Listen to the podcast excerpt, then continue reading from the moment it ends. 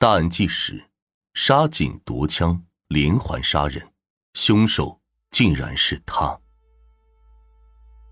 世间有善恶，也有真伪，虚假的善，隐藏的恶，往往才是最可怕的。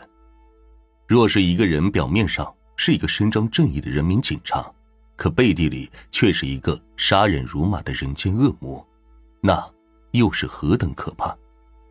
若贼喊捉贼。所有的侦破计划都暴露在歹徒的眼皮底下，那原本扑朔迷离的案件侦破又是何等的艰难。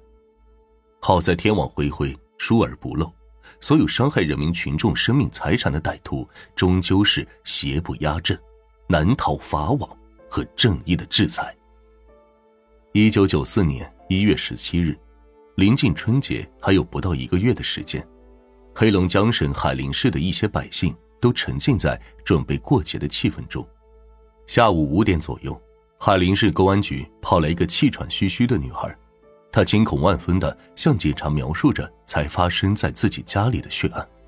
她的父亲以及姐姐、妹妹和弟弟四人，共被两名持枪犯罪嫌疑人杀死于家中。她侥幸逃脱了追杀。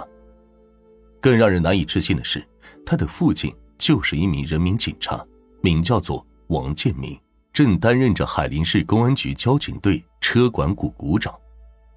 光天化日之下，是谁敢如此丧心病狂的进入人民警察家中疯狂杀人？警察匆匆赶到案发现场，只见现场一片血腥，王建明身中两枪，倒在血泊之中，而王建明的大女儿、三女儿和小儿子分别被杀死在两个房间内。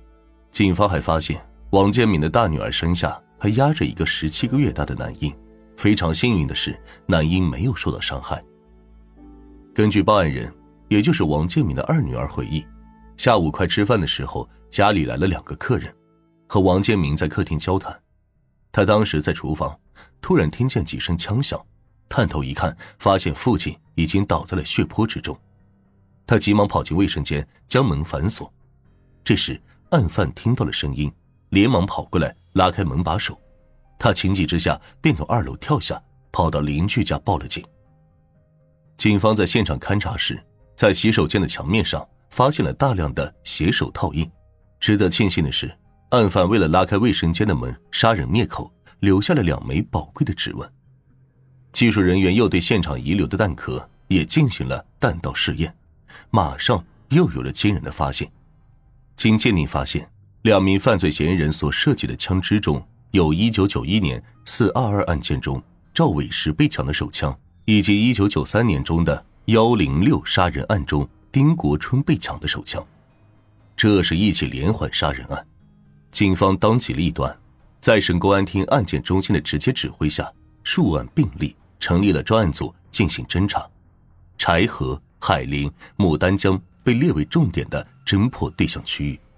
但这件案件的发生，也令牡丹江市的公检法乃至整个黑龙江警方都陷入了非常尴尬的境地。一九九一年四月二十二日，柴河林业公安局内勤民警赵伟石连同其九岁的女儿赵佳被杀死在家中，赵伟石佩戴的手枪亦被抢走。案发后，柴河林业公安局逐级上报。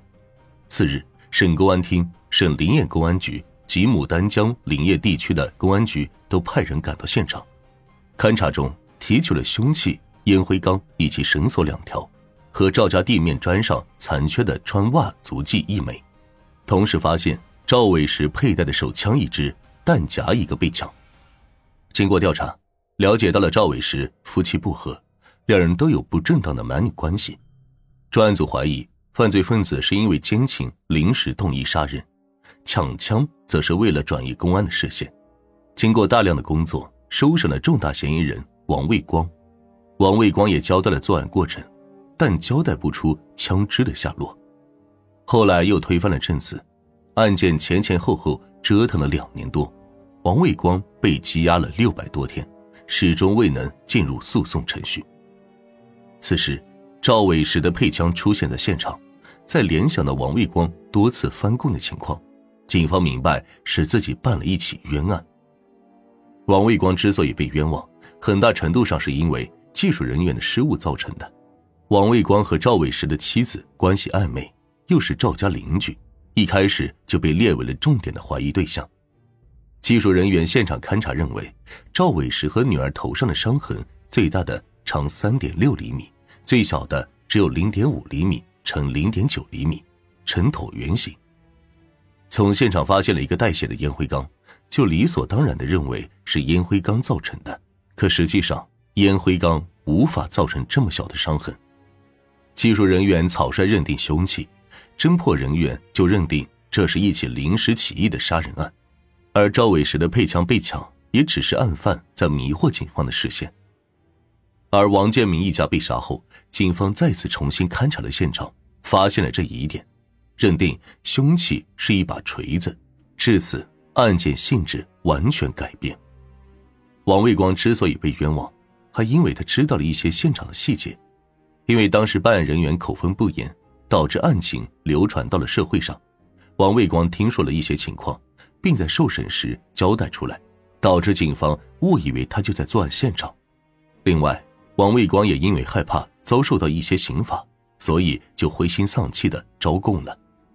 只是手枪的下落，他确实是不知道下落，所以无法说出来，这也导致案情无法圆满，才出现了将其羁押了六百多天又无法进入诉讼阶段的闹剧。而幺零六案件也几乎是同样的情况。一九九三年十月六日，海林市石河乡派出所副所长丁国春夫妇被杀死在家中，丁国春佩戴的手枪被抢走，现场被破坏。没有留下任何有价值的痕迹和线索。根据丁国春的家属交代，当天案发后，丁国春的外甥侯某、女儿丁某和丁国春的女性朋友郭某先后进入了现场。警方检测发现，丁玲和郭某身上有铜离子，但属于散落状，而侯某的身上则呈现片状，并且量大，并且检测出有硫化梯，表明近期曾经激发过枪支。而丁国春正是被自己配枪射杀的，再加上侯某结婚需要钱，近期经济拮据，就怀疑他是真凶。但侯某也是因为交不出枪，无法定案，警方将他羁押了一百多天，直到王建民一家被杀，他才被放出来。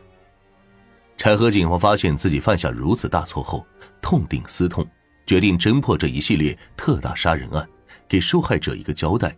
也给自己一个立功赎罪的机会。自一九九四年一月十八日，柴河林业公安局接到海林市公安局通报的幺幺七案件后，在省公安厅、牡丹江市公安局、林业地区公安局的直接指挥下，全局上下紧急动员，迅速成立了幺幺七案件侦破分指挥部，由公安局长曹福绵任指挥，制定了侦破方案。针对幺幺七案件幸存者王建敏二女儿提供的线索，即两名男性一胖一瘦结合作案，年龄在二十五岁到四十五岁之间。柴河林业公安局于一月十九日早上八点召开各科所队长会议，落实省公安厅和牡丹江市公安局的统一部署，安排调查摸排工作。广大公安民警在各企业内部、居民区逐委、逐户、逐单位。逐人的进行排查工作，排查的重点是二十五到四十五岁的人员，要求在这个年龄段的男性公民一个不漏的登记造册，摸底排查，